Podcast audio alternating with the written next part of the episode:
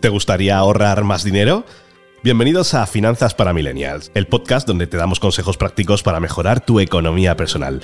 Soy Daniel Vara y hoy te voy a hablar de la Fórmula Green, un método sencillo y efectivo para planificar tu ahorro a largo plazo. ¿Te gustaría saber cuánto dinero deberías tener ahorrado a los 30 años? ¿Quieres aprender a calcular cómo llegar a tu jubilación sin problemas? Entonces, quédate aquí con nosotros y descubre cómo aplicar esta fórmula a tu situación personal.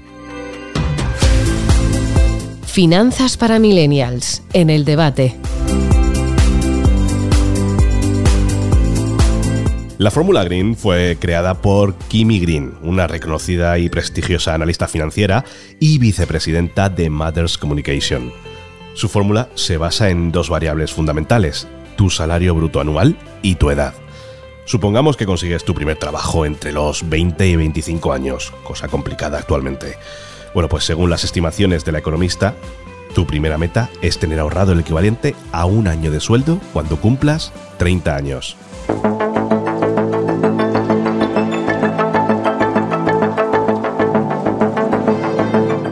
Y para hablar de todo esto y nos ponga un poquito de luz en este tema, tenemos hoy a Chema Rubio, compañero del debate de la sección de economía, que pues, nos va a intentar poner un poco de claridad en todo este tema. ¿Qué tal está, Chema? Hola Dani, ¿cómo estás? No tengo ahorrado esto. Voy a cumplir 40. Eh, tendría que tener el triple del sueldo anual. El triple. El triple. Es decir, cada año es eh, ahorrado el triple. No lo tengo. Madre mía. A- a- al margen de cantidades, no lo tengo. Eh, me, imagino, me imagino que la señora Green hablará de cara a, primero, sueldos en Estados Unidos, pueden ser más altos, lo son, y después hablará para algún tipo de empleados, trabajadores, sector, Sí. donde sí haya esa capacidad de ahorro. Mm. Yo había oído otras teorías. Mm. Hay una teoría que dice que si tú ahorras cada mes el 25% de tu sueldo, llegará un momento en el que eh, reduzcas un mes o anticipes un mes tu edad de jubilación. Solo con el 25%. Solo con el 25 cada mes, que bueno, eso lo puedo ver un poco más factible Claro, en los tiempos es que, más nos- fácil. que corren ahora mismo, en, sobre todo en España, es que ni siquiera en Europa, tal y como están los sueldos en España, que suelen ser muy bajos. Bueno, eh, inversiones. ¿En qué invertimos? Ya, ahora mismo está todo. Pero bueno, para centrar un poco a la gente, cuéntanos un poco qué- en qué se basa esta economista. ¿Cuál es el método, este método? En qué- qué- ¿Cuáles son los- las variables que propone ella? Ella propone ahorrar un sueldo, un sueldo anual. ¿De cuánto? No lo sé, de 30, de 60 mil euros. Es que, claro, depende mucho del sector, depende mucho eh, el- los estudios que tengamos y sobre todo el país. Sí. Bueno, pues un sueldo anual cada cinco años. Es decir, que si pongamos que si tú tienes tu sueldo anual, pongamos una cifra 30.000 euros, algo puede ser, bueno, relativamente, no iba a decir normal en España tampoco, pero bueno, vamos a poner esa cifra. Eh, cada cinco años tú tienes que tener ahorrado 30.000 euros. Es que estoy intentando hacer números, echar cuentas de una persona con 30.000 euros, cómo puede llegar cinco años después a tener 30.000 30.000 euros. Es decir, haber ahorrado un año entero de su sueldo. Yo lo veo complicado. Eh, es verdad que los bancos no te dejan tener más del 60-70% de, de tu sueldo en una hipoteca, algo que prácticamente tenemos todos. El coche, el transporte, la comida. mm, No acabo de verlo. Esa es la teoría, ¿eh? y lo hace, porque ella dice que con 20 años ya tienes que tener ahorrado el 25% de tu salario anual. Esta teoría sí se corresponde un poco más con la del 25% que hablo yo más de Europa Occidental, Sí. de tener esa parte de tu sueldo y que te puedas anticipar a la jubilación. Pero es que esta señora dice que con 50 el trabajador debe tener ahorrado el quíntuple de su sueldo anual. O sea, 5 por 3, 150.000 euros ahorrados cuando tengas cin- 50 años. Madre mía. A ver, estaba yo echando cuentas mentalmente mientras que nos estabas contando todo esto. Eh, si lo piensas, eh, cada cinco años un sueldo, eso significa un ahorro de una quinta parte de tu salario anual. Es decir, eh, estamos hablando del 25% antes ahorrado, eh, esto es un poquito menos, Es incluso poquito aún. menos. Así que a lo mejor sí que es factible mm, lo que dice la señora Green. Eh, bueno, eh, Siempre Pues que mantengas. sí es factible. Claro, también te digo, siempre que mantengas el trabajo, estamos hablando de que supuestamente estás en una, en una situación en la que tienes un trabajo estable, el cual no te van a echar, eh, vas a poder mantener esos, ese ahorro de la quinta parte de tu sueldo cada año para que al cabo de cinco años tengas el salario completo. Pero claro, esa situación ahora mismo yo creo que en España no se da. es que es muy complicado. El ahorro es muy complicado en las familias. Y cuando hablamos de familias, podemos estar hablando hasta de dos sueldos. Y si hablando de dos sueldos, eh, la- el ahorro para las familias ha desaparecido, había ahorro prácticamente hasta julio del año 2022. A partir de julio, entre la inflación y todo lo que ha subido el precio de muchas más cosas y, y los sueldos, que no han subido en relación con la inflación, todo eso se lo ha comido, eh, lo- los, los- los ahorros se los, se los han devorado.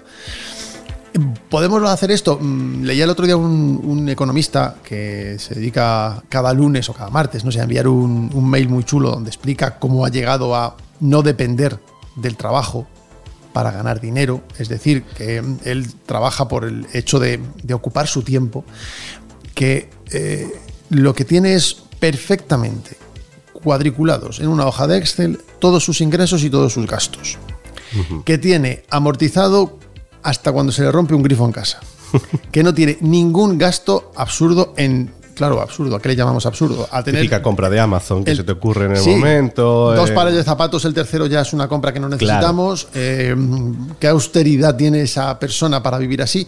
Pero él dice que, que- que es capaz, es el que maneja la teoría del 25%. Mm. Estamos hablando de un- una quinta parte. Si tienes disciplina y no hay sobresaltos en tu vida económica y laboral, pues quizás se pueda andar así. Pero vamos, que con 150.000 euros ahorrados a los 50 años, yo me jubilo. No, no, no, sí, tal cual, tal cual. Mira, Y me yo- jubilo sin nada, ¿eh? porque no me van a dar nada de, de- de pensión. A ver, que ya no contamos con que vaya a existir ningún tipo de jubilación, yo creo, para no- la gente de nuestra edad. Eso yo creo que está ya completamente descartado, tenemos, claro. tal cual estamos viendo el panorama. Pues mira, estaba echando cuentas y, por ejemplo, si ganas 20.000 euros al año y tienes 25 años, eh, de tu sueldo de cada mes, habría que separar 166 euros. No me parece que esté tan mal. 30.000 euros si tienes 25 años, igual, pues sería unos 375 euros al mes. Estamos en una sociedad en la que la gente lo que quiere es tiempo libre, lo que quiere es que su es, mm, trabajar para poder vivir, antes era vivir para poder trabajar. Bueno, mm, podemos ver factibles algún tipo de ahorro de cara Sí. al futuro. Vamos a quedarnos con, con que la teoría de la señora Green puede ser interesante, pero vamos a quedarnos con algo más mm, superior para todos los que escuchen este podcast. Sí.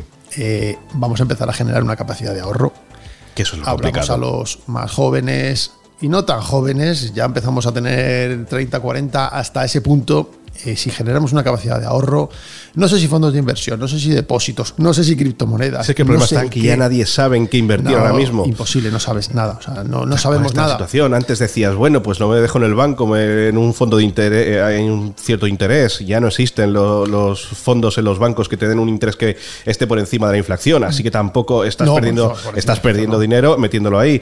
Eh, Vuelven a aparecer el 3%. Cinco, eh, no, 5.000 era cuánto era? Eran 1.000 euros o 2.000 euros al 3%, po- al 3% en tres meses. Claro, pero que es, eran como 60 euros. Claro, es como los bonos del 60 Estado, sí, está muy bien, pero eh, está muy bien por la situación que hay actual, en la que te están ofreciendo lo mejor que hay eh, en el momento. Vale, pero más para- allá de eso, Para un ahorro de 100.000 euros, para Claro. un ahorro de 50.000 euros. El resto, pero estamos con una inflación del 8%. ¿Qué es que te den un 3%? Es perder dinero. 160 euros. Ese ahorro de hormiguita que hacían nuestros abuelos, me parece a mí que vamos a tener que volver a ello, recuperarlo, meterlo en algún sitio, fondo de plan de pensión, lo que sea, plan de pensión, cuidado, que luego a la hora de necesitarlo para algo Cuando urgente sacas- no se puede sacar tan fácilmente. Y si lo sacas, eh, es cuando viene Y si Hacienda. lo sacas, vas Ahí como vas viene. y Hacienda viene a pedir Claro. lo suyo. Entonces, algún tipo de ahorro sí que hay que hacer. Eh, vemos que los planes de pensiones y viene una generación del baby boom enorme con, por cierto, pensiones muy altas, porque han trabajado mucho y así se lo merecen. eh, que no sabemos cómo van a duplicar prácticamente el gasto en pensiones, vamos a seguir generando deuda. Esto mm, rompe directamente a toda la generación de los 80 que se vayan a jubilar dentro de unos años, bastantes todavía. Es decir, si las pensiones van a ser prácticamente imposibles para una generación, empecemos a pensar ahora en el método de la señorita Green, en el método del 25% mensual o en generar algún tipo de ingreso extra para cuando llegue el momento. Porque llegará. Llegará Llegará, y llegará. ahí será cuando direm- diremos qué ha pasado, dónde está el dinero, lo que teníamos que haber ahorrado y ahí, pues, ahí está la incertidumbre que se está generando actualmente. Ojalá nuestros oyentes se puedan jubilar con 50 y con buen dinero en la cuenta, gracias a los ahorros. Pero ahora mismo mm, solo les podemos recomendar la hormiguita, por favor. hemos visto que lo importante es ser constante y disciplinado y generar un plan de ahorro cuanto antes, si es posible. Con 25, mejor que con 30, y si es con 30, mejor que con 35. No será lo mismo lo que nos dejaron nuestros padres, o lo que nos dejarán nuestros padres, eh, de herencias, casas o dinero, me da lo mismo a lo que les dejaremos nosotros a nuestros hijos. No será lo mismo, pero mm, vivamos el momento y pensemos un poquito en el futuro, de esta manera. Chema Rubio, compañero de economía, del debate, muchísimas gracias por participar hoy aquí en Finanzas para Millennials. Un saludo para todos, adiós.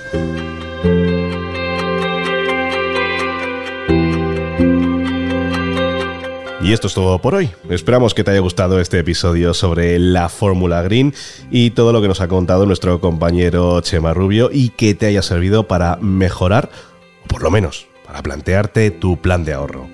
Recuerda que puedes consultar más información sobre este método en nuestra página web o en nuestras redes sociales. Y si te ha gustado este podcast, ya sabes que la semana que viene volveremos con un nuevo episodio de Finanzas para Millennials. Un abrazo, soy Aníbara. Adiós.